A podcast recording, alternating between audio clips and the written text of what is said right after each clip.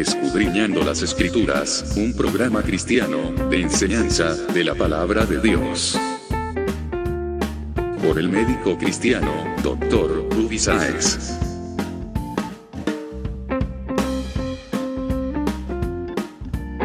Estas enseñanzas son útiles para hacerte crecer espiritualmente. Suscríbete gratis en programacristiano.com.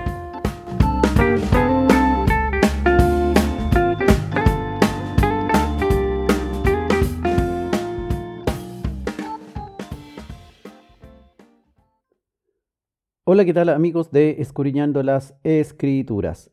Hoy día vamos a hacer el capítulo 190 de este programa y estamos en una serie titulado Tentados. Hoy vamos a hacer el capítulo 13 de la serie Tentados, titulado Tentado por las riquezas. Interesante que en el mundo occidental, sobre todo, el capitalismo reina nuestras economías. Y básicamente toda la vida del hombre gira alrededor de los logros materiales y de obtener cosas. El trabajar o el ganar dinero no es malo. De hecho, se recomienda en la Biblia trabajar. Y dice la escritura que el que no quiera trabajar, entonces no coma. Pero el asunto es cómo utilizamos esta herramienta que es el dinero y el trabajo. Cuando vivimos nuestra vida tan afanados en el trabajo, que termina siendo el trabajo nuestro ídolo, nuestro Dios, entonces claramente será dañino para nuestra vida espiritual. Ahora, si el dinero lo usamos de mala forma o nos enamoramos demasiado del dinero, terminaremos desplazando a Dios de en medio de nuestra vida y por lo tanto el resultado final será malo. El tomar ciertas previsiones para el futuro tampoco es pecado, pero el afanarse por querer obtener más y más dinero, poniendo el corazón en las riquezas como algo central en nuestra vida, como algo de primera prioridad, que desplaza completamente la enseñanza de la palabra de Dios hacia nuestra vida, que desplaza completamente el amor a Dios, entonces el resultado final para nuestro futuro será negativo y en nuestra eternidad tendremos problemas. Pero no solo en la eternidad el afanarse por la riqueza nos trae problemas. También acá en esta vida nos trae problemas el afanarnos por las riquezas. El Salmo 62.10 dice, si se aumentan las riquezas, no pongáis el corazón en ellas, porque a veces hemos nacido en un hogar relativamente pobre o con pocos recursos, y en la medida que nos hemos educado o hemos trabajado o hemos realizado tal o cual negocio, hemos mejorado notablemente nuestras riquezas y nuestras posesiones materiales. El tema, como dice el Salmo 62.10, es no poner el corazón en las riquezas. El primer lugar en tu corazón, si tú dices ser cristiano, debe estar en Jesucristo, debe estar en Dios. El querer conocerle, el querer servirle, de acuerdo con su voluntad, poniendo tu corazón en el reino espiritual de Dios. Y para eso necesitas tiempo y trabajo. No puede uno decir que ama a Dios y sirve a Dios y eso es prioridad en su vida si está dejando unos cuantos minutos al día para acordarse de su Dios, si es que se acuerda. El dinero no es malo en sí mismo. De hecho, el dinero es bueno para realizar muchas actividades en nuestra vida y nos permite muchas cosas positivas. Pero el amor al dinero lleva a toda clase de pecados. El amor a la riqueza no conviene. Y de esto hablaremos hoy día. Cómo el amor al dinero o el amor a las riquezas va trastornando nuestra vida y esta vida en este mundo hará que no la hagamos de la mejor forma y la hagamos totalmente apartada de la voluntad de Dios y finalmente terminemos apartados de Dios y de hacer realmente su voluntad. Y seremos hipócritas, porque decimos que amamos a Dios, pero finalmente nuestro corazón está en las riquezas. Eclesiastés capítulo 5 versículo 10 dice, el que ama el dinero no se saciará de dinero, y el que ama el mucho tener no sacará fruto. También esto es vanidad. La Biblia siempre nos va a aconsejar en este sentido, en que tener y tener y tener dinero no nos va a saciar. De hecho, nosotros somos testigos como personas que tienen mucho dinero, muchos números en sus cuentas bancarias, como que cada vez quieren tener más y más y más, y son números que nunca se van a poder gastar, ni siquiera lo van a poder disfrutar realmente. Son números en cuentas de bancos que ni siquiera lo van a poder aprovechar. Me estoy refiriendo a personas que tienen mucha acumulación de dinero, pero también incluso personas de bajos recursos, puede que su vida gire también en torno a adquirir bienes, a adquirir cierta riqueza, que puede ser, por ejemplo, un, un buen televisor o un buen teléfono celular, y se afana en ello, y trabaja extra y paga lo que no tiene y dedica el tiempo que ya no le alcanza para poder pagar esas riquezas o esos lujos que quiere darse y que ansía de todo corazón. Así que esto es transversal. Tengas un buen trabajo, ganes el mínimo de salario de tu país, puedes tener tu corazón puesto en el materialismo y en las riquezas. Y finalmente estar distorsionada tu relación con tu Creador, a pesar incluso que digas que eres cristiano, fíjate. La riqueza y las ganancias materiales, a pesar de producir una alegría pasajera, no pueden satisfacer en lo más profundo al hombre. Hay un vacío que queda ahí. Aún cuando tú logras tal vez el bien material que tú tanto anhelabas, después de un tiempo te darás cuenta que ya no satisface esa necesidad que tenías cuando querías adquirirlo y se presentan esos vacíos, que en el fondo se siente este vacío y es precisamente porque hemos dejado lo espiritual en nuestra vida. Siempre quedarán entonces grandes vacíos que no se pueden llenar ni con dinero, ni con posesiones materiales, ni ningún tipo de materialismo, ni nada semejante. El mismo gran rey Salomón dijo que aquellos que aman el dinero y lo buscan obsesivamente, nunca encuentran la felicidad que el dinero les promete. Y eso lo dijo el rey Salomón, que según las escrituras es el rey más rico que había existido hasta ese entonces cuando se redactaron esos libros. Además, las muchas posesiones atraen a los ladrones, ese es otro problema que desean las riquezas que posee otra persona. También el que es dueño de estas posesiones sufre hasta de insomnio por los proyectos económicos que desea realizar o que está ejecutando, por todos los riesgos que está corriendo, por el deseo de terminarlos luego, por los problemas que involucra también el alcanzar más cifras de dinero o ciertos bienes materiales. Y también existe un temor de llegar a perder los bienes materiales o las riquezas, por ejemplo, en un gran incendio, en un gran robo, en una debacle económica. Hay muchas variantes. Al final de tanto esfuerzo se acabará la vida y todo terminará en pérdida porque no podemos llevarnos nuestras riquezas a la tumba. No nos sirve un teléfono celular en un ataúd en donde ya estamos bien muertos. No nos sirve tampoco el televisor, el auto, los bienes materiales que adquirimos, la casa en la playa. Si alguien tiene hasta un avión, no le sirve. Al final, tanto esfuerzo terminará en pérdida porque no podemos llevarnos nuestras riquezas a la tumba, ni tampoco nos serán útiles en la vida venidera después de la muerte, pues claramente buenos y malos, creyentes o incrédulos, todos resucitarán. Así dice la palabra de Dios. Y en esos tiempos no nos servirá nuestro dinero ni nada que hayamos acumulado. El Señor nos insta hoy día a meditar sobre cómo estamos llevando nuestra vida, en qué estamos poniendo nuestro corazón.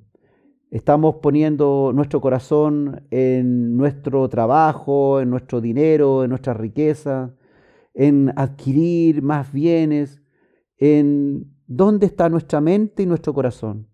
¿En qué? ¿A qué dedicamos nuestro pensamiento?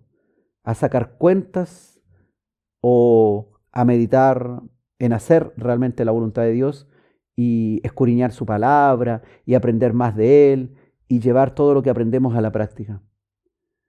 La idea, hermanos, que si tú has llegado a este audio es tal vez porque necesitas cambiar algo en tu vida, porque el Señor desea tratar contigo y desea perfeccionarte y desea que hoy día te des cuenta que hay errores en tu vida y que es bueno que hoy día mismo corrijas esos errores porque el Señor pronto viene y nos pedirá cuenta en qué realmente hemos ocupado nuestro tiempo y cómo hemos trabajado los talentos que Él nos dio para alcanzar las riquezas espirituales que Él nos confió.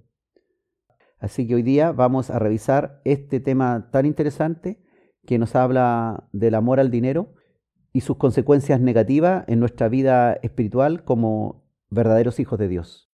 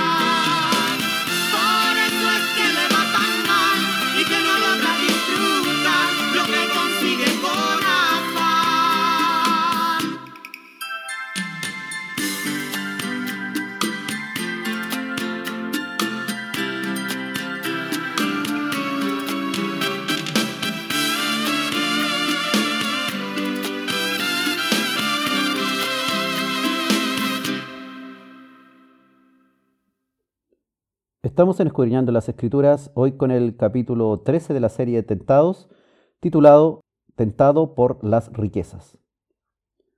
La Escritura señala que el origen de todos los males es el amor al dinero. Pablo escribiéndole a Timoteo en 1 Timoteo capítulo 6 versículos 7 al 10, dice la Escritura, porque nada hemos traído a este mundo y sin duda nada podremos sacar. Así que, teniendo sustento y abrigo, estemos contentos con esto. Porque los que quieren enriquecerse caen en tentación y lazo, y en muchas codicias necias y dañosas, que hunden a los hombres en destrucción y perdición, porque raíz de todos los males es el amor al dinero, el cual codiciando algunos se extraviaron de la fe y fueron traspasados de muchos dolores. Sabia es la enseñanza de Pablo, que por supuesto es un tema muy vigente para nuestros días no debemos olvidar que cuando partimos de este mundo, nada podremos sacar de él. Y lo que hayamos dejado, no tenemos tampoco muy claro quiénes gozarán de todo nuestro esfuerzo. Así que el apóstol nos llama a estar contentos con tener algo que comer, que sustentarnos y una vestimenta con la cual abrigarnos. Nos llama a lo simple, tal cual nuestro Señor Jesucristo nos dio ejemplo con su pobreza y mansedumbre. Porque la palabra es clara, dice, los que quieren enriquecerse caen tentados, tentados por las riquezas. ¿Y qué trae como consecuencia? Dice el apóstol, muchas codicias, necias Codiciar lo que el otro tiene no es algo sabio, es algo necio, que tendrá como consecuencia que el hombre se hunda en pecado, en perdición, en destrucción, pues se aleja de Dios, pues pone a las riquezas por sobre Dios, cae en la tentación de las riquezas siendo entonces, dice el apóstol, la raíz de todos los males el amor al dinero. No el dinero, sino el amor al dinero. Y ese amor que llega a ser tan intenso que codician algunos, codician de tal forma también creyentes que se extravían hasta de la fe y terminan sufriendo muchos dolores. Hoy día también mencionaremos que esta codicia por el dinero también entró hace bastante tiempo a las iglesias y lamentablemente hasta por televisión vemos cómo se predica esta codicia abierta a la prosperidad material, a las bendiciones. Hoy día yo escuchaba en un programa de televisión un hombre que decía, un predicador que decía, que se abran los cielos y llueva dinero. Imagínate, totalmente adulterada la palabra de Dios. Pero la gente levanta su mano y dice amén. Extraviado también porque han olvidado de ellos mismos estudiar las escrituras y se conforman que alguien adelante desde un púlpito les predique la palabra que ellos se han inventado y como no estudian las escrituras, termina el público diciendo amén, pues ni siquiera conocen el contexto ni toda la escritura para darnos cuenta que lo que el Señor nos enseña es algo completamente diferente. Él nos habla de bendiciones, de prosperidad en nuestra vida, pero primero esa lluvia de bendiciones viene porque hemos reconocido a nuestro Dios, hemos hecho su voluntad, hemos conducido nuestra vida en santidad. El dinero, hermanos, entonces puede ser la raíz de todos los males. El dinero no es en sí mismo malo, tampoco es siempre bueno, pero el amor al dinero puede conducir al mal. Con el dinero puede que un hombre sirva egoístamente a sus propios deseos, y eso es lo que pasa la mayoría de las veces. Pero también con el dinero puede responder a la petición de ayuda de su prójimo necesitado. Es como un martillo. Puede servir para construir una casa, pero también puede servir para golpear la cabeza de alguien y asesinarlo. También el dinero puede facilitar el camino a las malas acciones del hombre, como para obtener más, como codiciando también lo que otros tienen, llegando a robos, cometiendo engaños, mentiras, haciendo actos fraudulentos, llenos de avaricia, codicia, egoísmo, envidia. El dinero, hermano, es poderoso para hacer el bien y de hecho es recomendable para que la iglesia sea sustentada económicamente, que cada miembro o persona que asista a la iglesia contribuya también con dinero a la causa de la iglesia. Pero también el dinero puede ser muy poderoso para el mal y aún incluso dentro de una iglesia. Entonces, ¿cuáles son los peligros que conlleva el amor al dinero? Hemos mencionado varios. El deseo de dinero tiende a convertirse también en una sed insaciable. Lejos de calmar la sed, la intensifica por avaricia. Usted ve como personas que ganaban muy poco, la vida les sonríe, Dios les provee, los bendice, pero piden más y quieren más y hacen lo imposible muchas veces por ganar más. Pues cuanto más se obtiene, más se quiere. El deseo de riqueza se basa en una ilusión numérica también y en el deseo de seguridad. Tener números en una cuenta bancaria, sentirse seguro porque tienes una muy buena cuenta bancaria. Pero la riqueza no puede comprar la seguridad, ni los muchos ceros realmente se pueden llegar a disfrutar. Por supuesto, estamos hablando de los ceros a la derecha, no los ceros a la izquierda, pues los ceros a la izquierda no sirven. Son esas cifras que deseamos muchas veces. Se han creado revoluciones protestas, guerras, muchas muertes por el deseo de poseer ciertas tierras que son apetitosas por la riqueza de ellas. El dinero no puede comprar la salud perfecta ni el verdadero amor. Ese verdadero amor del cual habla 1 Corintios capítulo 13. El dinero no puede comprar eso. Tal vez alguien se puede rodear de muchos amores, pero no son amores verdaderos. El dinero no puede librar de ciertos dolores, ni tampoco puede librarte de la muerte. La seguridad entonces basada en lo material finalmente está condenada a fracasar. Al terminar nuestra vida nos daremos cuenta que no sirvió haber dedicado tanto tiempo a las riquezas y haber despreciado tanto tiempo que nos hubiese servido para llegar a conocer mucho mejor a nuestro Dios.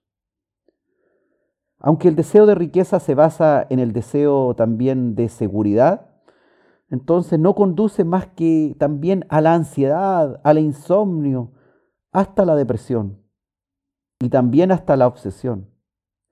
Cuanto más tenga una persona que guardar, más tendrá que perder. Y tenderá a estar obsesionado por el riesgo de perder. Si tú tienes una casa, vivirás contento. Pero si tienes muchas propiedades, estarás angustiado porque por cómo se están manejando, pagando, financiando o realizándose esos negocios en torno a esas propiedades. El deseo de dinero tiende a ser a una persona también egoísta. Si lo que le mueve es el deseo de riqueza, no le importará el que otros tengan que perder para que él gane en su egoísmo. El deseo de riqueza fija los pensamientos de una persona también en sí misma. Querer más para sí para su familia. Y los demás, los que están alrededor, sus trabajadores u otros amigos, conocidos, obreros, etc., se convierten en meros medios de negocio u obstáculos en el camino de su propio enriquecimiento.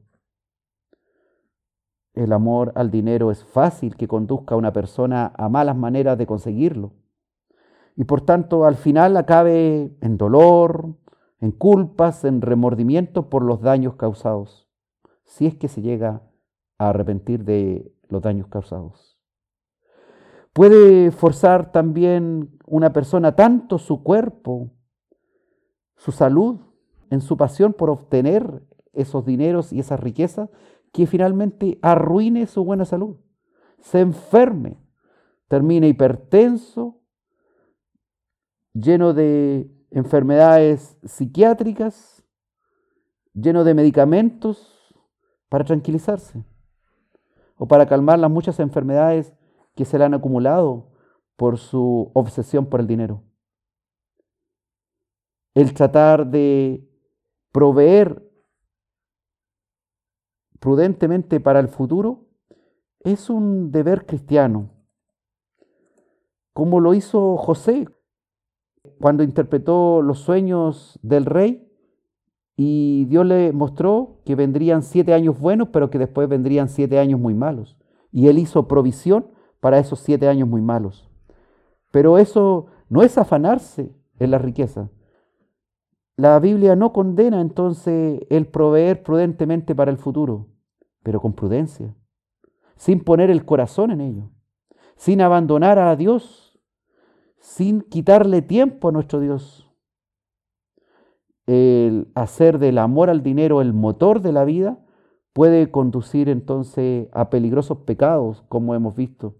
Y de eso Dios quiere hoy día hablarnos porque aunque no seamos multimillonarios, aún con nuestro trabajo, con nuestra profesión, podemos afanarnos tanto que el deseo principal de cada semana o de cada mes sea obtener ganancias económicas, muy, pero muy por sobre obtener ganancias espirituales en los caminos de nuestro Dios y hayamos dejado a nuestro Señor a un muy lejano plano, lejos, muy lejos de las prioridades de nuestra vida.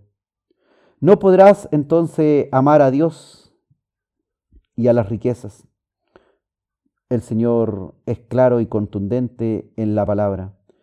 Y la raíz de todos los males, como dice la palabra, es el amor al dinero el cual, codiciando algunos, incluso se extraviaron de la fe y fueron traspasados de muchos dolores.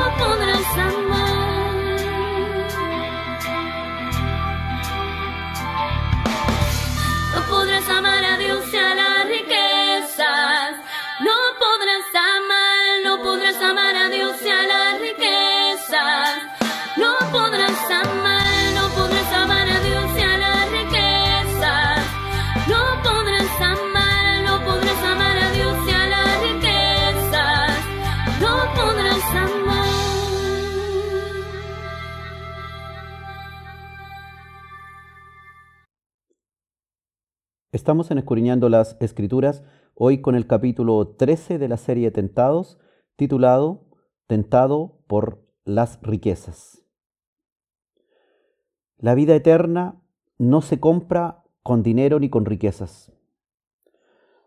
Por lo tanto, hermano, tenemos claro, según las Escrituras, que no nos ha sido dada la salvación ni el perdón de nuestros pecados, ni la vida eterna por nuestros méritos de ningún tipo, ni por nuestras posesiones materiales, ni por nuestra educación, ni por nada que signifique gloria nuestra, sino todo por una obra maravillosa de Jesucristo en la cruz, quien compró nuestra redención a precio de sangre.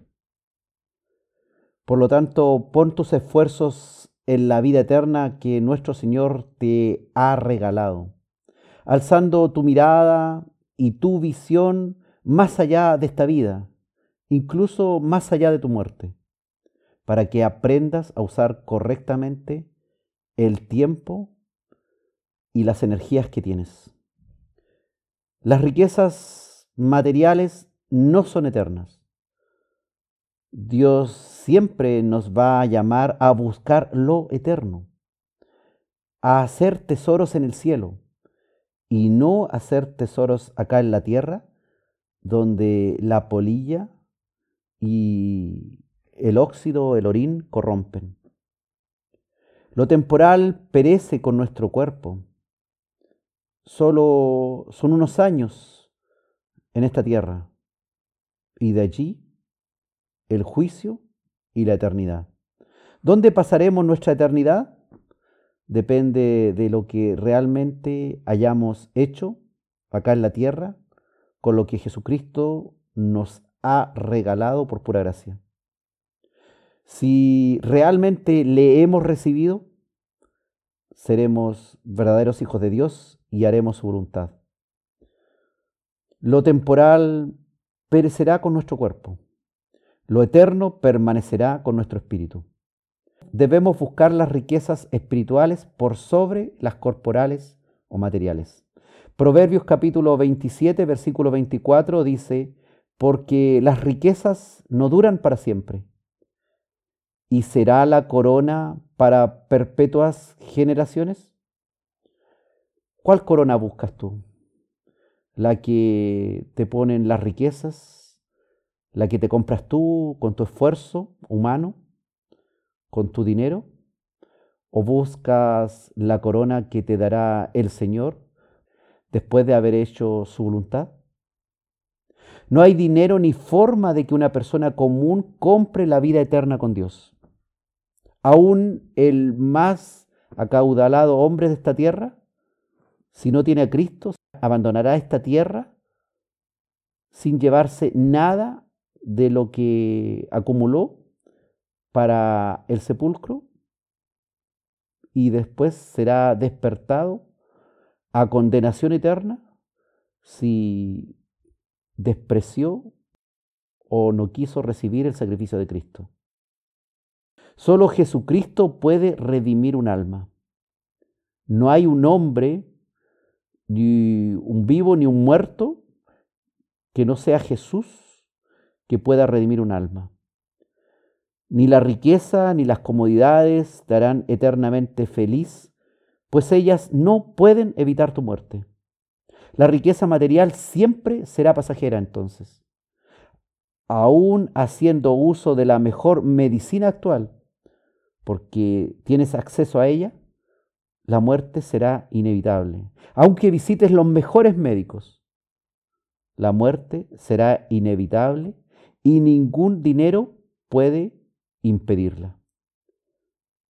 Finalmente llegará y habrá un día de juicio final para ese ser humano que no entendió y que bajó al sepulcro sin Jesús.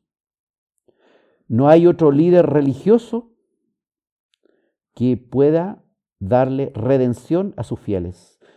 Ni Mahoma, ni Gandhi, ni Confucio, ni ningún otro líder puede darle salvación eterna a los suyos.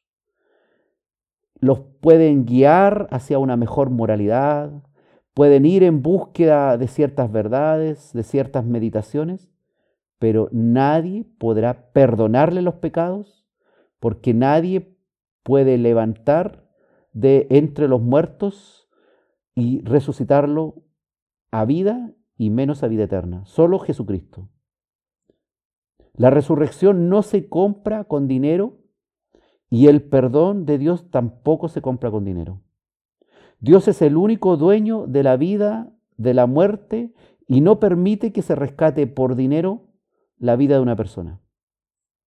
Ni tampoco habrá otra persona, ni por muy rica, ni por muy sabia que sea, ni por mucha riqueza de sabiduría que tenga, ni por mucha riqueza de filosofía que tenga, podrá rescatar de la condenación eterna a otro ser humano. Solamente Jesucristo. Y eso el pueblo de Dios lo sabe. Por lo tanto, el pueblo de Dios no tiene por qué preocuparse en los días de pobreza material o adversidad. Y cuando los opresores le acosen o le persigan o le rodean, no debe por qué preocuparse porque debe esperar en su Dios. Que si se permiten tales o cuales sufrimientos, Dios no ha perdido el control. Y por algo está sucediendo eso. Hay una voluntad que Dios está permitiendo detrás de todo esto. Por supuesto, para bien final, aunque a nosotros no nos parezca muy bueno lo que estamos viviendo. No todos los cristianos podrán tener el acceso a tener buenos ingresos y gran prosperidad. Hay muchos que han muerto en la más absoluta miseria, abandonados de todo tipo de riquezas, es nuestro mayor ejemplo Jesucristo, que murió en la cruz del Calvario, incluso abandonados por los suyos, colgado por todos nuestros pecados, sin un manto real, sin una corona verdadera, sino una burlona corona de espinas que le declaraba burlescamente rey de los judíos. Por lo tanto, hermanos, debes entender que nuestros enemigos, los que odian el cristianismo, que confían en los poderes del hombre y en su dinero y desprecian a los cristianos y a lo que la palabra de Dios dice, a estos que se jactan de sus logros, de su poder, de su riqueza, y aplastan al resto, incluso nos aplastan a nosotros, algún día estarán bajo los pies de nuestro Señor Jesucristo y deberán escuchar la sentencia sobre sus vidas. Nuestro deseo es que nadie llegue a esa instancia. Debemos incluso hablarles a aquellos que están pero muy, pero muy perdidos y totalmente confundidos y alejados de Dios debido a que están obsesionados con el trabajo y sus riquezas para que no llegue ese momento en que reciban esa sentencia de condenación. Todo el dinero de los ricos no puede evitar la muerte ni levantarlos del sepulcro vivos para una vida eterna. Sabemos entonces que la redención de la vida de un hombre es de mucho valor. ¿Por qué es de tanto valor? Porque Jesucristo pagó ese precio valiosísimo, siendo Dios hecho hombre, se puso en nuestro lugar muriendo por nosotros, por nuestros pecados en la cruz y resucitando para nosotros, para decirnos que Él tiene la llave de la muerte y el Hades y está vivo y dispuesto a ayudarnos en nuestro caminar. Ningún dinero puede ayudarnos a ser mejores seres espirituales. Ningún dinero puede comprar la obra de Dios en cada creyente. Solo el Espíritu de Dios puede darnos dones espirituales que sean muy edificantes en nuestro desarrollo espiritual. Simón, el mago de Samaria, al ver los milagros que hacían los discípulos, quiso comprar por dinero esos dones espirituales que solo da Dios. Hechos capítulo 8, versículos 18 al 20, dice la palabra, cuando vio Simón que por la imposición de las manos de los apóstoles se daba el Espíritu Santo, les ofreció dinero diciendo, dadme también a mí este poder para que cualquiera a quien yo impusiere las manos reciba el Espíritu Santo. Entonces Pedro le dijo a Simón, el mago, tu dinero perezca contigo porque has pensado que el don de Dios se obtiene con dinero. Ojalá, hermanos, que los que tenemos un trabajo que nos da Dios y podemos ser sustentados en nuestra vida y podemos sustentar nuestra familia con ese trabajo, no andemos recibiendo dinero de parte de nuestros hermanos, ni por predicar la palabra, ni por ayudar a otros, ni por ungirlos, ni por nada. Perezca su dinero con ellos mismos, porque el Evangelio no se vende. La gracia de Dios lo cubre todo. El Espíritu Santo es el que nos ayuda, la estemos pasando muy bien o seamos unos hermanos que tienen muy pocos ingresos. Que entendamos que la más valiosa riqueza que tenemos es la vida eterna y el perdón de nuestros pecados que nos ha otorgado el Señor y el Espíritu Santo que nos ha dado es lo más valioso que tenemos. Ese alto precio que pagó el Señor por nosotros es el único precio que se puede pagar por nuestro bien y es la mejor riqueza que hemos obtenido en esta tierra y no hay ninguna riqueza mayor en la cual nos podamos tentar que pueda apartarnos de algún modo de nuestro Señor Jesucristo y su Espíritu Santo que vive en nosotros.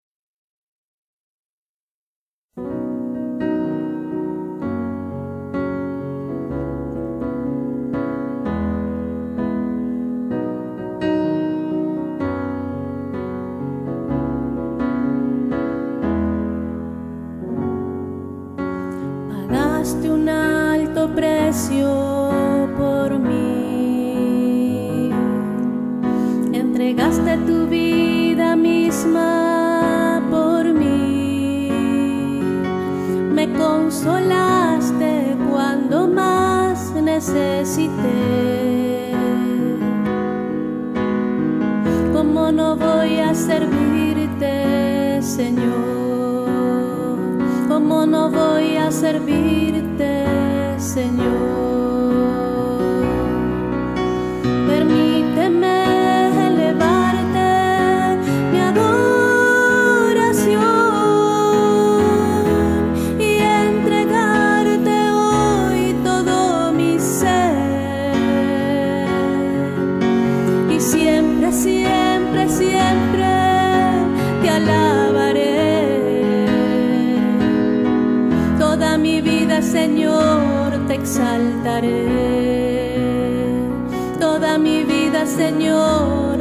Señor,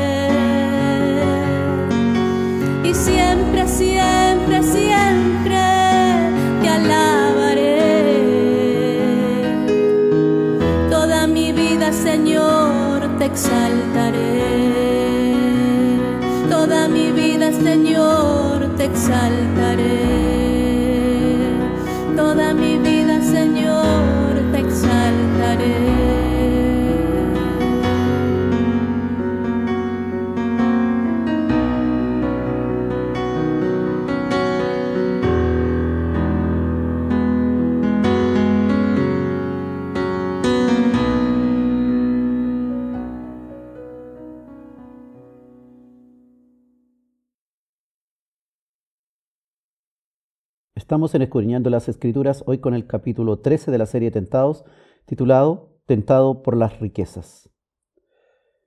La insatisfacción de las riquezas es un tema importante que debemos conocer. Alguien podría pensar que el dinero todo lo soluciona o que todos sus problemas podrían solucionarse si obtuviera cierto volumen de dinero que podría arreglar todos los problemas que tiene, pero eso es falso hay muchas cosas que el dinero no puede solucionar. Y además que cuando alguien adquiere bienes, servicios, propiedades, etc., cada vez va queriendo más.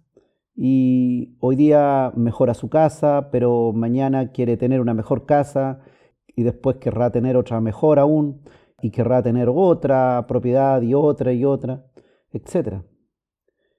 Es una escalada de querer poseer más obsesionado por el tema de querer adquirir más. Los beneficios que da el dinero y la riqueza, claramente el ser humano la disfruta y puede darse ciertos gustos y placeres. Si observamos todos los sistemas económicos de izquierda, centro o derecha, se basan en el materialismo y todo esto es vanidad. Nuestro Señor Jesucristo nos dejó bien claro que el amor a las riquezas no puede coexistir con una vida piadosa dedicada al Señor.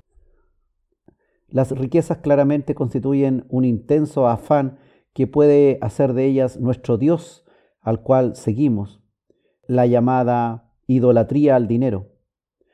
Buscar incesantemente hacer riquezas, amontonándolas para sí, es señal de idolatría y de pertenecer al reino terrenal y no al reino espiritual de Jesucristo, aunque la persona diga que es cristiano, aunque la persona haya sido bautizado, aunque la persona se congregue en una iglesia, pero si amontona riquezas para sí, su Dios es el dinero. Mi reino no es de este mundo, señaló Jesucristo, y nos dijo que debemos primero buscar las cosas de arriba y el resto vendría por añadidura. Esa debe ser nuestra conducta vital, buscar primero las cosas del reino celestial. Aunque por supuesto no podemos olvidar nuestra profesión, nuestro trabajo, nuestros estudios, nuestra familia, nuestras responsabilidades. Pero en todo nuestro Dios puede ser primero, aun cuando estemos en esos lugares. En esto no se puede transar, dijo Jesucristo. O es Jesucristo nuestro Dios y hacemos su voluntad o nuestro Dios son las riquezas y seguimos su tendencia. Siempre queremos más de lo que tenemos. Usted mismo se puede conocer a sí mismo cuando hablamos de estos temas. Son pocas las personas que se conforman con muy poco. Aún los más pobres en nuestra sociedad, cuando van adquiriendo ciertos bienes, después de un tiempo quieren algo mejor de lo que adquirieron. Siempre se puede aspirar a más. Siempre habrá alguien que tiene más poder económico que tú. Siempre habrá bienes y servicios mejores de los que tú ya posees. Por ejemplo, el teléfono móvil que hoy tienes ya no es el mejor porque se está inventando algo con mejor tecnología y así se produce una sed insaciable. Nunca podrás estar 100% satisfecho con lo que tienes si tu amor radica en el tener más y más, si vives tentado por las riquezas. No importa, fíjate, cuánto ganes, aún puedes ganar muy poco, pero si tratas de lograr la felicidad acumulando riquezas, acumulando bienes y servicios, aún endeudándote por ellos, nunca tendrás suficiente, ni serás dueño de todo cuanta cosa material anhelas. Cualquiera que sea entonces tu situación financiera, no dependas del dinero para ser feliz. Depende mejor del Señor Jesucristo y accede a ese reino celestial, a ese reino espiritual donde sí obtendrás riquezas que no perecerán. Mateo en el capítulo 6, versículo 33, dijo Jesucristo en el Sermón del Monte, mas buscad primeramente el reino de Dios y su justicia, y todas estas cosas os serán añadidas. El comer, el vestirse, el beber, el pensar cómo voy a vivir el día de mañana, cómo voy a abastecerme cuando sea un anciano, etc. Mateo capítulo 6, versículo 20, también ahí en el Sermón del Monte, Jesús dijo, Haceos tesoros en el cielo, donde ni la polilla ni el orín corrompen, y donde ladrones no minan ni hurtan, como hemos mencionado en este mismo capítulo. Jesucristo siendo el más rico de todo el universo, el dueño de todo, Él, Él decidió darnos ejemplo, decidió seguir una vida en austeridad. Nos dio ejemplo que siendo el rey de reyes y señor de señores, no sustentó su vida en aquello, no sustentó su vida en su oro, ni en su autoridad como rey, sino más bien se hizo pobre y se hizo uno igual a nosotros, para poder llevar nuestros pecados y redimirnos, haciendo como objetivo principal de su vida acá en la tierra el servir al plan de Dios, al plan que Dios tenía preparado para esta vida acá en la tierra. Asimismo, Dios tiene un plan para ti, y tu plan no es trabajar, trabajar y trabajar, y pagar deudas y seguir una rutina diaria hasta envejecer y después vivir de tu pensión y fin se acabó. Tal cual Jesucristo vino con un claro propósito a este mundo, también nosotros tenemos que ir descubriendo cuál es nuestro propósito. Y esa será nuestra satisfacción. No es tratar de satisfacer nuestras necesidades materiales, con las riquezas, pues nuestra vida finalmente estará llena de insatisfacciones porque nunca, nunca lograremos todo, todo lo que realmente nos proponemos desde el punto de vista material. Jesucristo no se sostuvo acá en la tierra queriendo vivir como príncipe ni como rey. Él se humilló y se hizo pobre para hacerse semejante a los más pequeños de los hombres. Nuestro Dios es nuestro ejemplo. Y nosotros debemos seguirle, debemos imitarle, debemos ser sus siervos y no ser esclavos del dinero. O somos siervos del Altísimo o nuestro Dios es el dinero. Yo prefiero hoy día ser siervo del Altísimo. En otro tiempo, claro, probablemente igual que tú, vivía afanado en mis asuntos y para nada consideraba como importante y necesario cada día el hacer la voluntad de Dios. Más Dios a mí me alcanzó igual como te alcanzó a ti. Y hoy día quiere hablarte a tu vida, que no vivas afanado por obtener más y más y no te vuelvas ansioso tratando de alcanzar más dinero para satisfacer tal o cual necesidad material pues una vez alcanzada esa necesidad material, pronto te sentirás insatisfecho de aquello. Que el Señor nos ayude a darnos cuenta que no debemos ser esclavos del dinero, sino más bien debemos ser siervos del Dios Altísimo y ser hacedores de su voluntad, porque realmente eso es lo que nos conviene.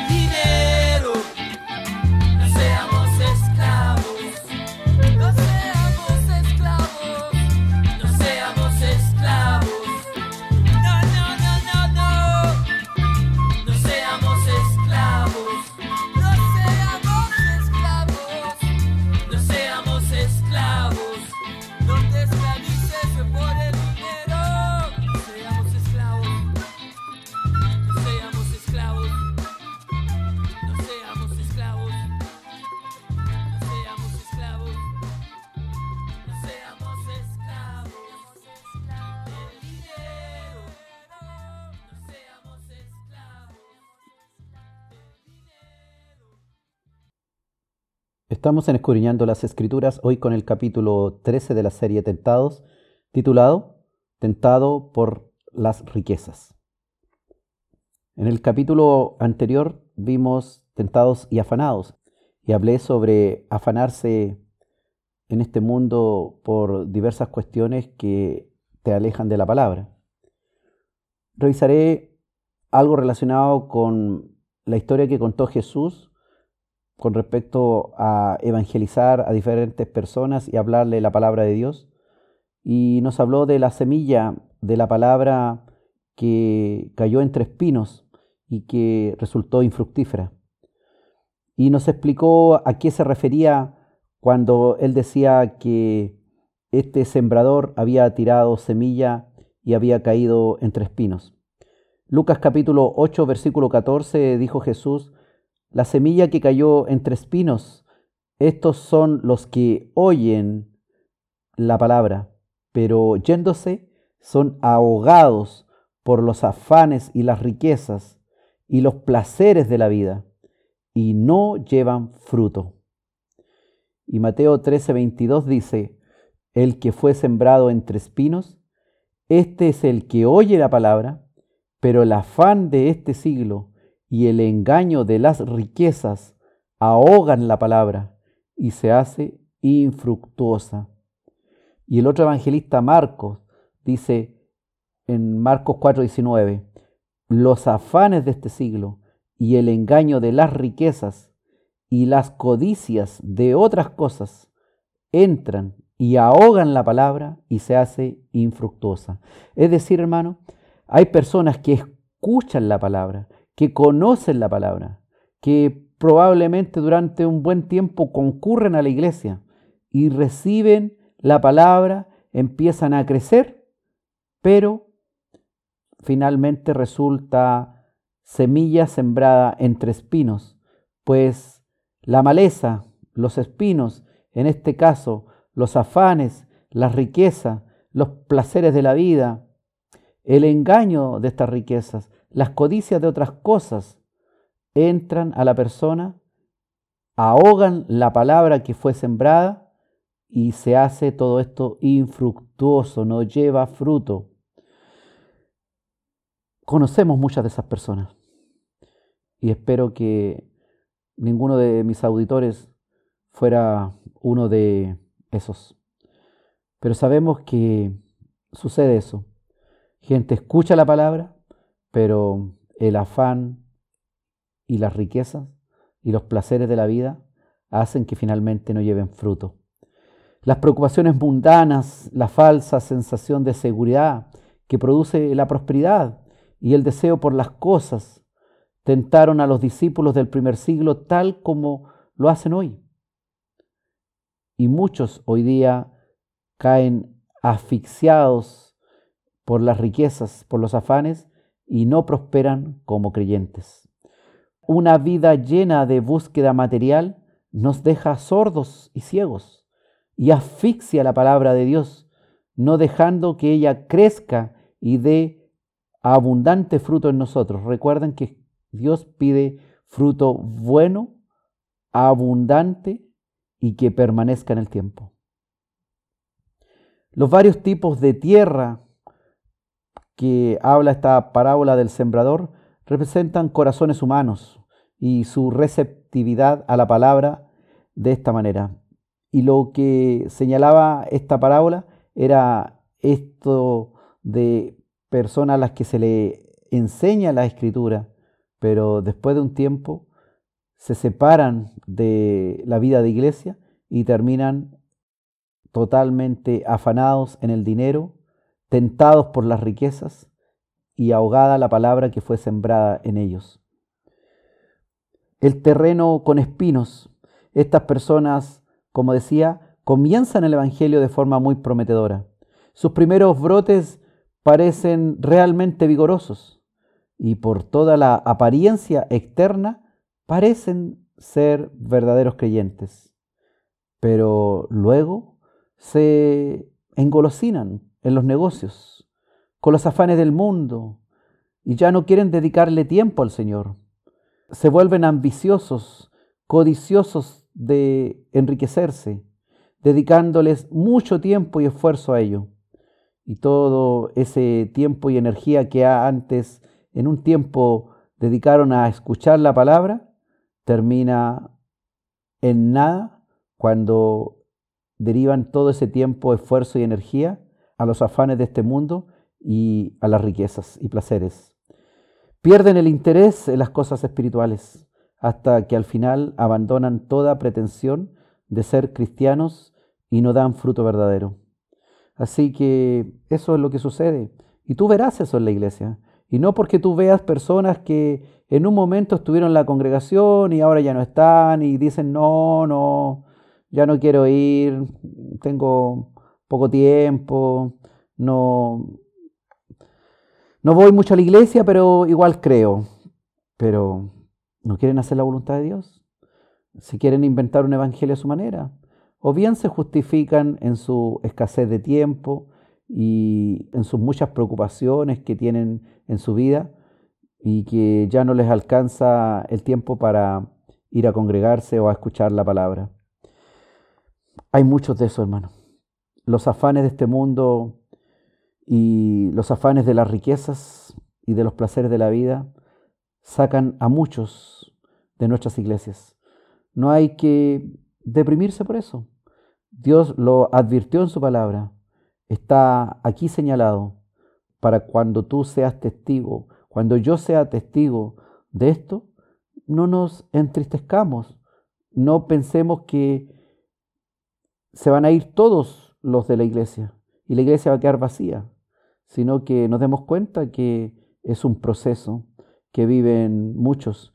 Y ya está señalado que hay semilla de la palabra que va a caer entre espinos y que no va a dar fruto y que por lo tanto no van a ir a vida eterna y no son verdaderos creyentes que van a fructificar porque aquí no solo se trata de decir, sí, yo creo, creo que Jesús es el Señor, que Él resucitó y Él me liberó, sino además esta fe hay que demostrarla con las obras que hacemos. No somos salvos por obras, pero somos salvos para obra. Y si nuestra obra está en los negocios, en las riquezas, ese no es un hijo de Dios que está haciendo la voluntad de Dios. Ese sencillamente es probablemente semilla de la palabra que cayó entre espinos y que los afanes de este mundo y las riquezas lo terminaron alejando de la iglesia, alejándolo del Señor y finalmente sin fruto visible que podamos detectar. Y esto todo lo juzgará el Señor en el momento final. Y si pudiéramos hacer algo por aquellas personas, claro que debemos hacerlo, pero así es la situación del reino de Dios. También hay personas que entran a la iglesia y se van producto de la tentación por las riquezas.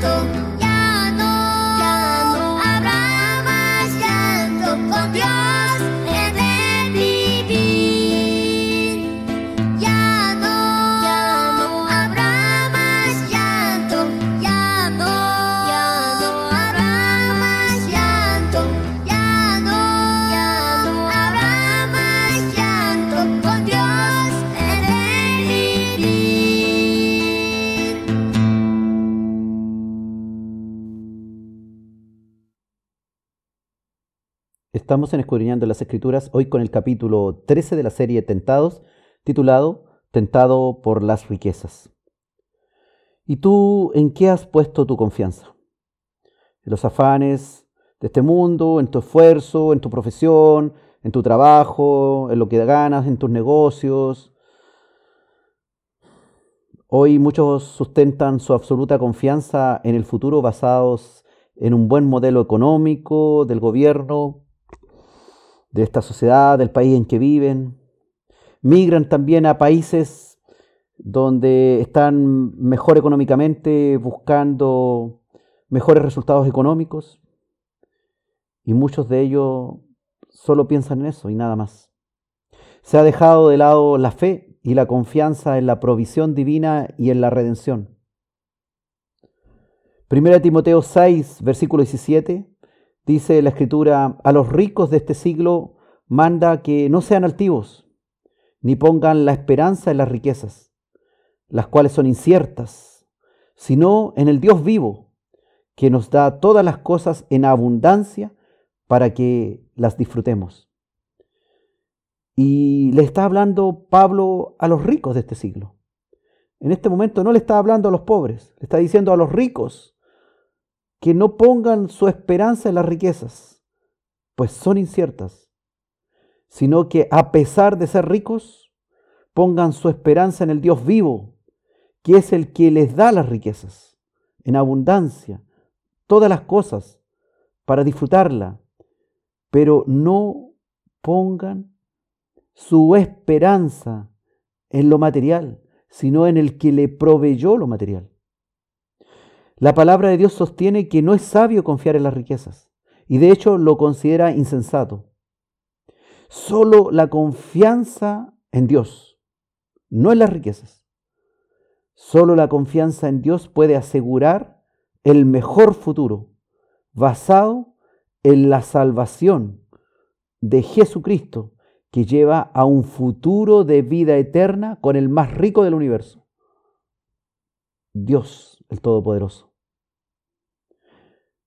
El mucho dinero y las muchas riquezas en este mundo no salvan a nadie de la condenación eterna por el pecado del hombre que lo separa de Dios.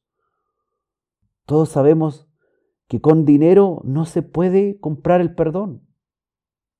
No por ofrendar a la iglesia, no por dar obras de caridad, no por hacer fundaciones y hacer obras de caridad, conseguimos nuestra redención o Dios va a decir, este hombre o esta mujer ha sido buena porque ha sido altruista, ha ayudado con sus riquezas a otros pobres y por eso va a ser perdonado por Dios de todos sus males, sin pasar por la cruz.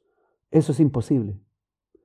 Todos, ricos y pobres, debemos pasar por la cruz y no importan allí las riquezas. El que ha puesto su confianza para el futuro en sus riquezas está absolutamente equivocado. Este Evangelio es para el más pobre que existe en esta tierra y también es para el más rico económicamente que exista en esta tierra. Ambos, ambos necesitan ser perdonados de sus maldades, de sus pecados que los separan de Dios. Ambos necesitan a Jesucristo. Allí ya no importan las riquezas. El Salmo 49, versículos 5 al 9, dice, ¿por qué he de temer en los días de adversidad? Cuando la iniquidad de mis opresores me rodeare? Los que confían en sus bienes y de la muchedumbre de sus riquezas se jactan, ninguno de ellos podrá en manera alguna redimir al hermano, ni dar a Dios su rescate porque la redención de su vida es de gran precio y no se logrará jamás, para que viva en adelante para siempre y nunca vea corrupción. La palabra ahí en el Salmo 49 es clara. No sirve la muchedumbre de riquezas. Ninguna de ellas podrá redimir a ningún hermano, ni dar a Dios sus riquezas por su propio rescate, porque no hay riquezas que puedan pagar a Dios por la ofensa que se le ha hecho, porque la redención de la vida de un pecador es de un precio aún mayor y no se logrará jamás por causa de un hombre cualquiera, ni por más rico que sea. Solo Dios hecho hombre, Jesucristo, nuestro Salvador, que ese sí que es el único que redime. En el mercado de esclavos del siglo I del mundo antiguo, un esclavo tenía que redimirse o rescatarse por dinero para quedar en libertad. Pero en la situación del pecado no es así. Es decir, en el siglo I alguien tenía que pagar un precio que se ponía por el esclavo, por la libertad del esclavo, para que en el futuro este esclavo fuera libre. Jesús pagó ese alto precio para darnos la libertad de la esclavitud del pecado a la cual estábamos condenados a fin de que de comenzar nosotros a disfrutar ahora una vida nueva con Él, sin servir al pecado como antes. Él compró nuestra libertad a precio de sangre. Qué maravilloso regalo, qué maravilloso rescate que hizo Dios por ti. Sí, por ti y por mí también. No había ningún precio en oro, ni en dólares, ni en euros que se pudiera pagar, que se pudiera pagar por ti o por mí. Solo Jesús lo hizo, incluso antes que naciésemos, sabiendo que íbamos a pecar. Él nos dejó lista la solución a nuestro problema del pecado. Muchos viven hoy día sin entender esto, tentados por el materialismo, por el querer tener y tener. Hoy la economía mundial está basada en el dinero y de hacer provisión abundante de él y de tener y tener. Todo lo material está lejos en una posición mejor que lo espiritual para la mayoría de los habitantes de este mundo. Pero los que han confiado no en las riquezas, sino en el Dios vivo, han entendido la parte más importante de la vida. Estamos en la apostasía, donde la fe ha sido reemplazada por el dinero, las posesiones materiales, los logros financieros, etc. De hecho, por todos lados, en los discursos de los padres hacia los hijos que se gradúan, se habla que lo más importante que podemos dejarles a nuestros hijos es una buena educación que se piensa les asegurará un mejor porvenir económico sin considerar para nada la fe en Dios como nuestro buen Padre y proveedor nuestro, que nos da la vida y nos da el pan nuestro de cada día y nos perdona todos nuestros pecados.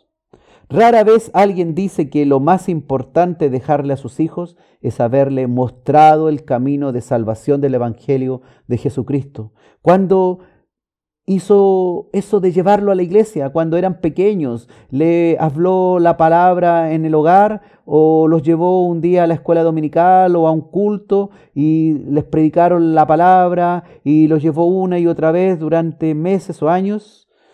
Ese es el mejor legado que puede hacer un padre hacia sus hijos. No el financiarle una mejor educación en la mejor escuela, en la mejor universidad sino el haberle mostrado el Evangelio de nuestro Señor Jesucristo, pues es eso lo que va a hacer la diferencia entre que pase su eternidad condenado o pase su eternidad en el mejor lugar del mundo, que es en el reino de nuestro Señor Jesucristo. Rara vez alguien hace un discurso así, diciendo que sea el Señor el que guíe los pasos en todo el resto de la vida de aquel que se gradúa. Rara vez alguien comenta en una reunión común con otras personas que el mejor legado que ha dejado a sus hijos fue haberle mostrado el camino de salvación del Evangelio de Jesucristo, de haberlo llevado a la escuela dominical de la iglesia para ser enseñado en la ética recomendada y exigida por Dios. Nuestra misión es mostrarle a nuestros hijos o a nuestros nietos que el futuro está en manos de Dios y que es allí donde tienen que poner su confianza. Está bien, hay que tener un trabajo, hay que trabajar para poder comer, pero es Dios quien nos da el trabajo, es Dios que nos da la comida, la bebida, el vestido, dice la palabra. Si confiamos en Dios, Él nos abrirá las puertas. Eso no significa que no vamos a estudiar y que nos vamos a contestar ninguna pregunta de los exámenes que nos hagan en el colegio o en la universidad, porque así no funcionan las cosas. Pero nuestra confianza, nuestra fe está puesta en el Todopoderoso y no está puesta en el título que tenemos o en el título que queremos lograr o en el trabajo que tenemos o en el negocio que tenemos, sino nuestra fe y nuestra confianza debe estar puesta en el Padre Celestial. No confíes en las riquezas, sino aprende a confiar todo el resto de tu vida en el Padre Celestial, el Todopoderoso, el que provee para ricos y para pobres.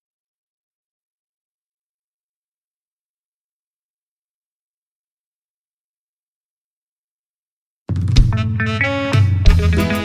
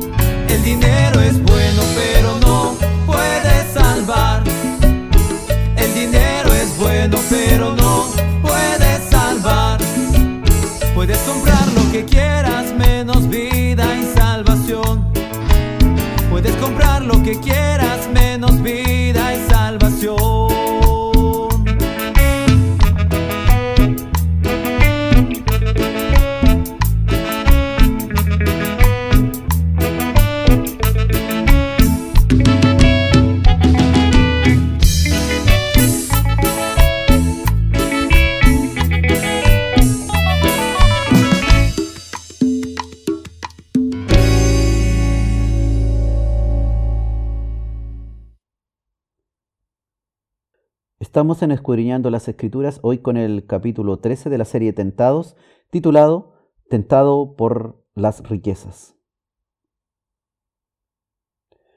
¿Quién es tu Señor? ¿Las riquezas o Dios? Parece una pregunta bastante necia si la estoy haciendo a un oyente que es cristiano. Pero fíjate que lamentablemente no es tan necia, pues muchas veces nosotros hemos conocido personas que aparentemente se ven muy religiosas, pero por lo que hacen en su día a día, a lo que dedican su tiempo, son hijas no precisamente del Padre Celestial, y su Señor no es precisamente Dios, sino son sus negocios, sino es su dinero y es la riqueza que quieren alcanzar. Debemos servir primeramente al Señor con nuestro tiempo. He ahí una clave. ¿Cuánto tiempo le estás dedicando a tu Señor en la semana? ¿Solo un par de minutos? ¿Unas dos horas? ¿Cuánto? Ahora alguien dirá, bueno, también importa la calidad del tiempo que le dedico. Sí, es verdad. Pero difícilmente yo podría decir que mi Señor es Dios si le estoy dedicando una hora de muy buena calidad pero una sola hora en toda la semana. Difícilmente. ¿Y qué estoy haciendo con el resto de mi tiempo? Claro, lo estoy dedicando a mi familia, a ganar dinero, a dormir. Pero ¿qué hago con mi tiempo que no es trabajo y no digamos un trabajo de 12 horas diarias, sino algo normal en una semana? 40 horas semanales trabajando, 45 horas, no más. Y si estudio, bueno, ahí es variable lo que esté estudiando. Pero ¿cuánto tiempo realmente estoy dedicándole a Dios? ¿Quién es mi Señor? Mateo capítulo 6, versículo 24 dijo Jesús, Ninguno puede servir a dos señores, porque o aborrecerá al uno y amará al otro, o estimará al uno y menospreciará al otro. No podéis servir a Dios y a las riquezas. Hay quienes aman los negocios y aborrecen a Dios. Hay otros que aman sus negocios, su trabajo y menosprecian a Dios al no dedicarle tiempo. Lucas capítulo 16, versículo 13, dice el Señor, ningún siervo puede servir a dos señores, porque o aborrecerá al uno y amará al otro, o estimará al uno y menospreciará al otro. No podéis servir a Dios y a las riquezas. Este mismo versículo de Mateo 6:24, también en Lucas 16:13. Entonces la pregunta es, ¿qué amas hacer en tus tiempos? ¿Dónde está tu amor puesto? En tu tiempo. Tienes 24 horas igual que yo. ¿Qué amas? ¿Qué estás amando? ¿Qué hay en tu corazón? El joven rico que aparece en la escritura y en Marcos 10 amaba sus riquezas más que a Dios, a pesar de que era un buen religioso. Dice la escritura en Marcos 10, del 17 al 25. Al salir Jesús para seguir su camino, vino uno corriendo e hincando la rodilla delante de él, le preguntó, Maestro bueno, ¿qué haré para heredar la vida eterna? Fíjate en la postura, se arrodilló delante de Jesús. Jesús le dijo, ¿por qué me llamas bueno? Ninguno hay bueno sino solo uno, Dios. Los mandamientos sabes, no adulteres, no mates, no hurtes, no digas falso testimonio, no defraudes, honra a tu padre y a tu madre. Él entonces respondiendo le dijo, Maestro, todo esto lo he guardado desde mi juventud. Ojo, era un buen religioso. Entonces Jesús, mirándole, le amó y le dijo, una cosa te falta. Anda, vende todo lo que tienes y dalo a los pobres, y tendrás tesoro en el cielo. Y ven, sígueme, tomando tu cruz. Pero él, este rico, religioso, muy buen religioso desde su juventud, dice la escritura, afligido por esta palabra, de vender todo lo que tenía, de darlo a los pobres, de seguir a Jesús tomando su cruz, esa cruz que todavía no se entendía lo que podía significar como Jesús la llevó. Afligido por esta palabra, este rico se fue triste porque tenía muchas posesiones y se fue, y se fue de aquel lugar. Abandonó a Jesús en ese mismo instante. Entonces Jesús mirando alrededor dijo a sus discípulos, cuán difícilmente entrarán en el reino de Dios los que tienen riquezas. Los discípulos se asombraron de sus palabras, pero Jesús respondiendo volvió a decirles, hijos, hijos, cuán difícil les es entrar en el reino de Dios a los que confían en las riquezas. Más fácil es pasar un camello por el ojo de una aguja que entrar un rico en el reino de Dios. Tremenda lección que nos da el Señor. Fíjate que esto que le pidió a este joven rico, no se lo pidió a Nicodemo, que entendemos era un fariseo rico dentro de la sinagoga.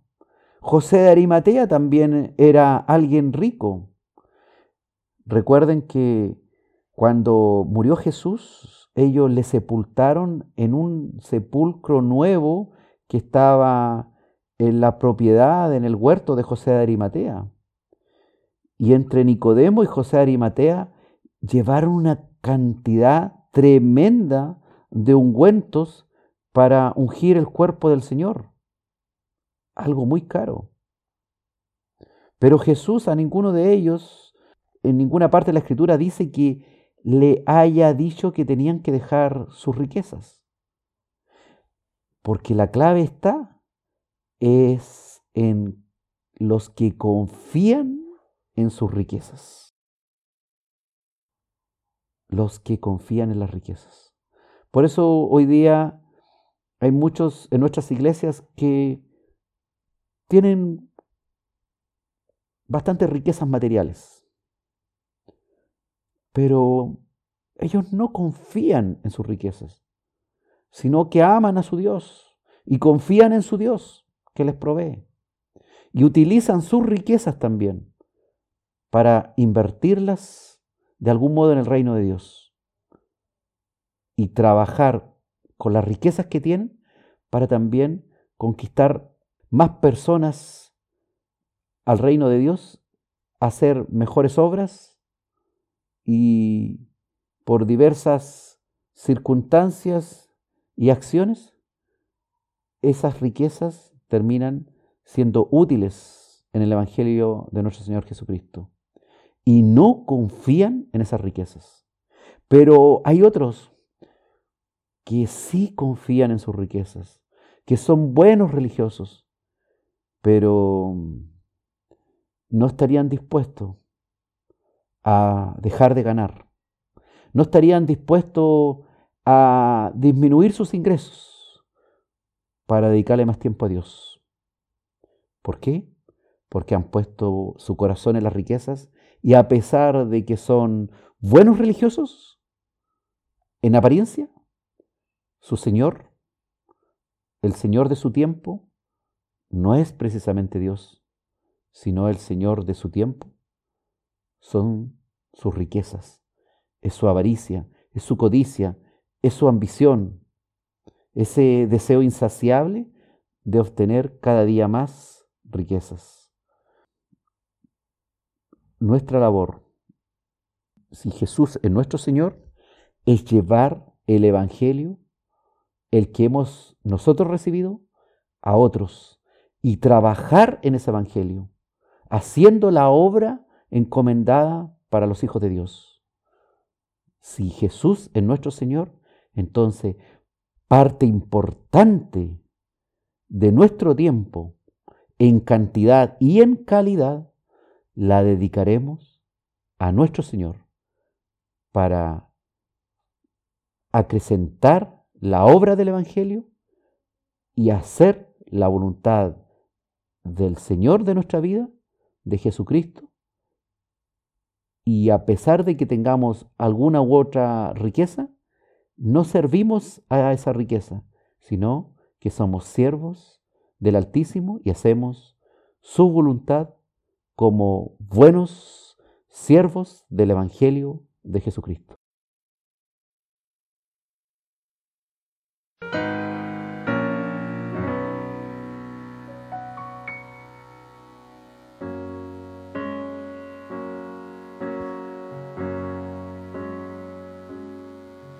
Si te pones a pensar en el propósito de Dios, si te pones a escudriñar los planes de su corazón, vas a ver primeramente que debemos compartir el mensaje de salvación ay de mí si no lo hiciere. No olvidemos que en el día del Señor vamos a estar frente a frente, cara a cara, y Él nos preguntará, ¿Qué hemos hecho con el tiempo que nos dio en la vida terrenal? Allá no habrá excusas como las que hacemos acá. Pues se anunció el Evangelio, no tengo por qué gloriarme, me es impuesta necesidad. Ay de mí si no anunciar el Evangelio del Señor. Ay de mí si no anunciaré las buenas nuevas de salvación rendiremos cuenta aquel que se dio todo por amor. ¿Cómo no hablar de que nos amó?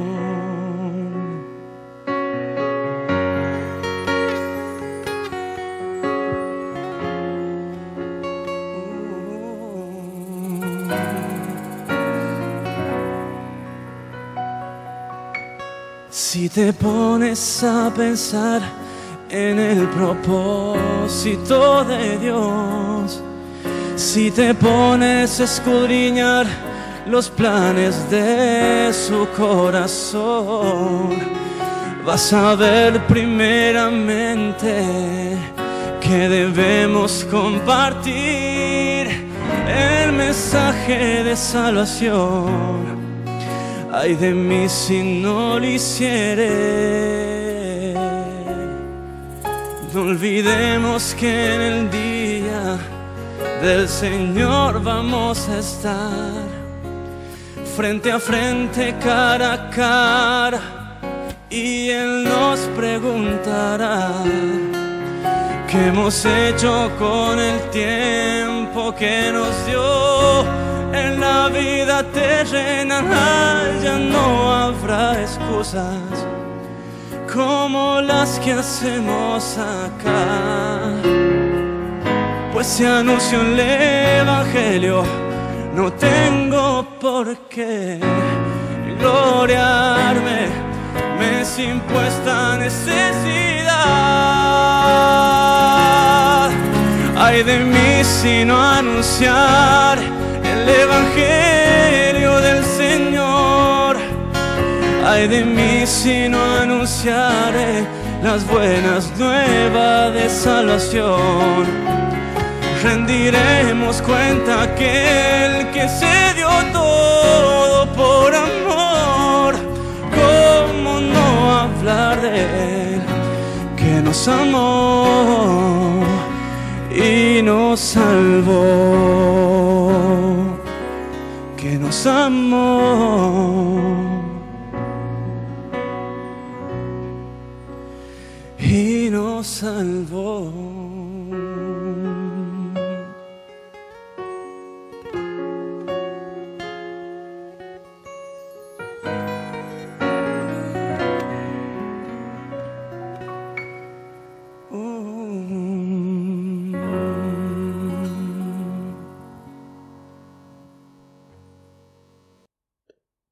Estamos en Escudriñando las Escrituras hoy con el capítulo 13 de la serie Tentados, titulado Tentado por las riquezas. Hemos escuchado a lo largo de nuestra vida también que se nos insta a alcanzar prosperidad y éxito. Y claramente eso puede estimularnos a que siendo creyentes, caigamos tentados por las riquezas. Revisemos que los creyentes o los que son religiosos, incluso la Biblia habla de un profeta que servía a Dios, pero cayó tentado y resultó tener un triste final, pues finalmente amaba más la riqueza que hacer el correcto servicio a Dios. Revisemos en forma muy superficial la tentación del profeta Balaam, que aparece en Números capítulo 22. Balac era rey de Moab y este Balac tenía miedo del pueblo de Israel que estaba a punto de conquistarlo. Tenía miedo porque este pueblo de Israel había sido sacado con mano poderosa de Dios de Egipto, con todos estos prodigios y milagros que ocurrieron durante tanto tiempo. Este rey de Moab, Balac, sedujo al profeta Balaam con riquezas para que profetizara en contra del pueblo de Israel, y así los moabitas vencieran al pueblo de Israel. En Números capítulo 22, versículos 7 al 8, dice la escritura que los líderes de Moab y de Madián le llevaron el mensaje a Balaam. También le llevaron dinero para que maldijera a los israelitas. Y Balaam les dijo, quédense aquí esta noche Mañana les diré lo que Dios quiere que yo haga. Ya Balaam a esta altura, al ver el dinero que le trajeron los moabitas, estaba siendo seducido por este dinero para profetizar en contra de los israelitas. Sabemos, y usted puede leer la historia ahí en números, desde el capítulo 22, que ocurrieron muchas cosas y este porfiado Balaam una y otra vez intentó hacer su voluntad seducido por el dinero.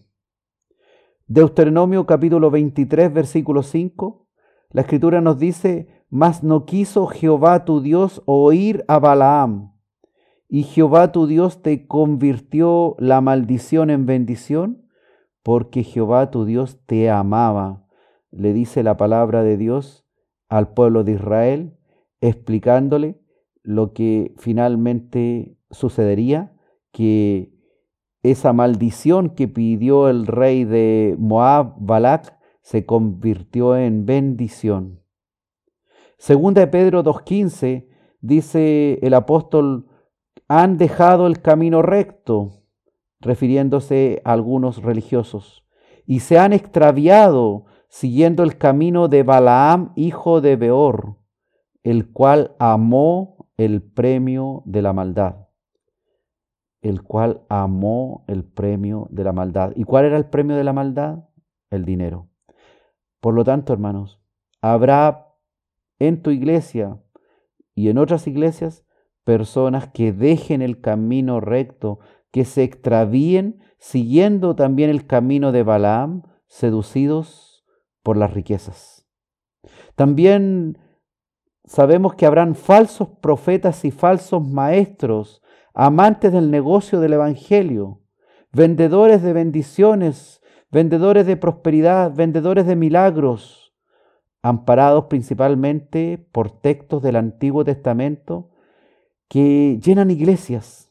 Y la gente en su ignorancia desconociendo las escrituras, no dándose cuenta cómo son seducidos a dar dinero para enriquecer a estos falsos maestros y falsos profetas, no se dan cuenta que no les hablan de santidad, no les hablan de pecado, no les hablan de arrepentimiento, no les hablan del Nuevo Testamento donde el apóstol Pablo nos deja claro cómo debe ser el camino del cristiano, sino que se basan en el Antiguo Testamento para hablarnos de Salomón, de David, que los cielos se van a abrir, que va a caer una lluvia de bendiciones, de milagros, de dinero, de prosperidad, de riquezas. Falsos profetas y falsos maestros. Dice 2 Pedro 2, del 1 al 3.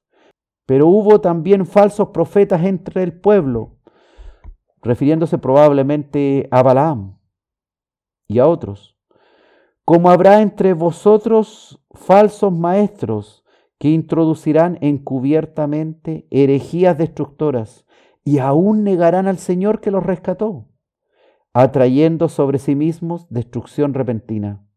Y muchos seguirán sus disoluciones, por causa de los cuales el camino de la verdad será blasfemado, y por avaricia harán mercadería de vosotros con palabras fingidas. Sobre los tales ya de largo tiempo la condenación no se tarda y su perdición no se duerme.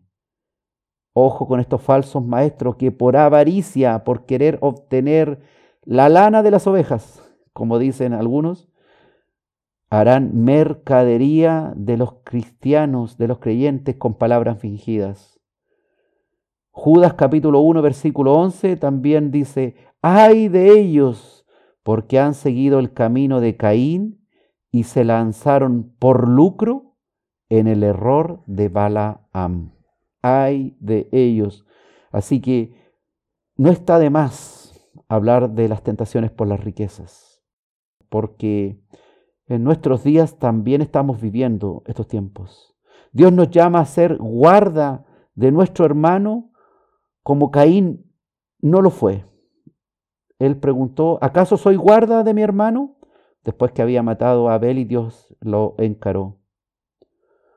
Claro que sí, somos guarda de nuestro hermano. Somos también responsables de nuestros hermanos para asistirlos económicamente y también espiritualmente cuando están en necesidad. Y a no ir detrás de la riqueza como fue el profeta Balaam, a consultar una y otra vez a Dios para profetizar en contra del pueblo de Israel.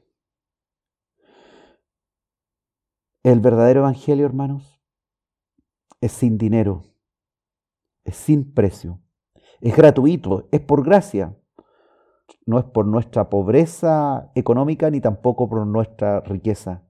No hay un interés de hacerse rico con Él. Ay de los que se hacen rico con el Evangelio de nuestro Señor Jesucristo. Ay de los que se lanzan por lucro en el error de Balaam. Ay de los que por avaricia hacen mercadería de los cristianos con palabras fingidas. No debe haber un interés de hacerse rico con el Evangelio de nuestro Señor Jesucristo. Dios da sustento al que trabaja en él. Si es necesario, sustentará al pastor y a su familia para que se dediquen de lleno a la obra. Pero no ofrece enriquecerse materialmente con el Evangelio al pastor y su familia. Dios te dice que ores pidiendo el pan nuestro de cada día y nada más en este sentido. Las coronas vienen en el reino eterno, no ahora. No son coronas de oro que tienes que ponértela por causa del Evangelio, verdaderas coronas de oro, materiales coronas de oro, hoy. No es tampoco hacerse tapaduras de oro como venden otros en algunas congregaciones ofreciéndole milagros a la gente. Es otro tipo de riqueza.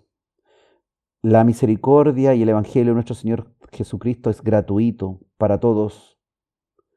Dijo el profeta Isaías en el capítulo 55, versículo 1, A todos los sedientos, venid a las aguas, y los que no tienen dinero, venid, comprad y comed. Venid, comprad sin dinero y sin precio vino y leche. Eso es lo que nos ofrece el Evangelio. Comprar sin dinero y sin precio las delicias que nos da nuestro Dios. Es la misericordia de Dios, es su bondad gratuita, es su gracia, es su reino que debemos buscar antes que todas las cosas. Para eso necesitamos tiempo y señorío de Dios sobre nuestras vidas. Que el pan nuestro de cada día sea lo que nosotros le pedimos al Señor. Que no sea riquezas que le estamos pidiendo, sino más bien que nos dé de su amor, de su gracia, de su misericordia, de su sabiduría. Pidámosles al Señor sabiduría no le pidamos riqueza y el Señor dará lo que es necesario a cada uno de nosotros. Y hay del que está tentado por las riquezas, aún es tiempo de arrepentirse y de llegar a los pies del Señor buscando la verdadera riqueza del reino de Dios y de su evangelio.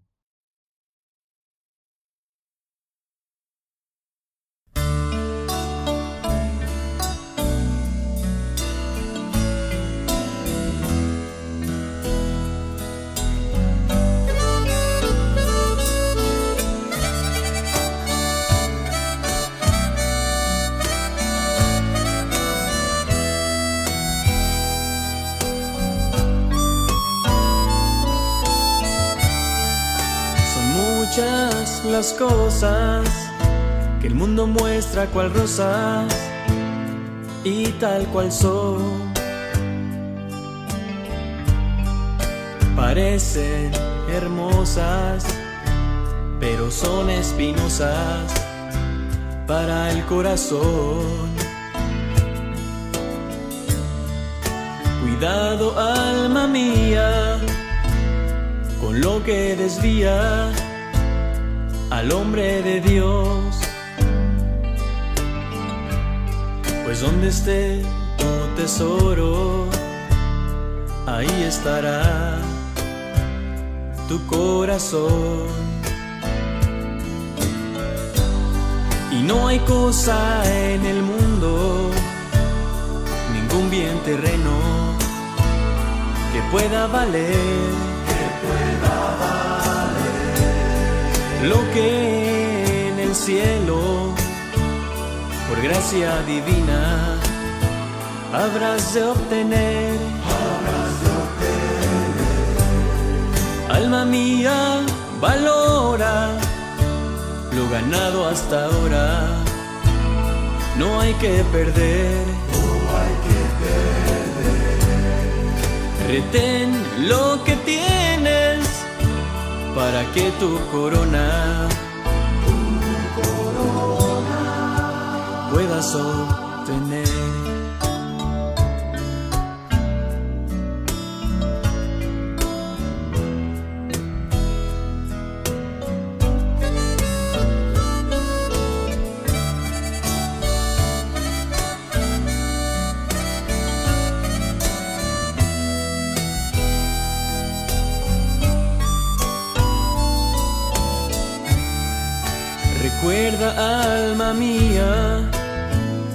Que has recibido por gracia hasta hoy.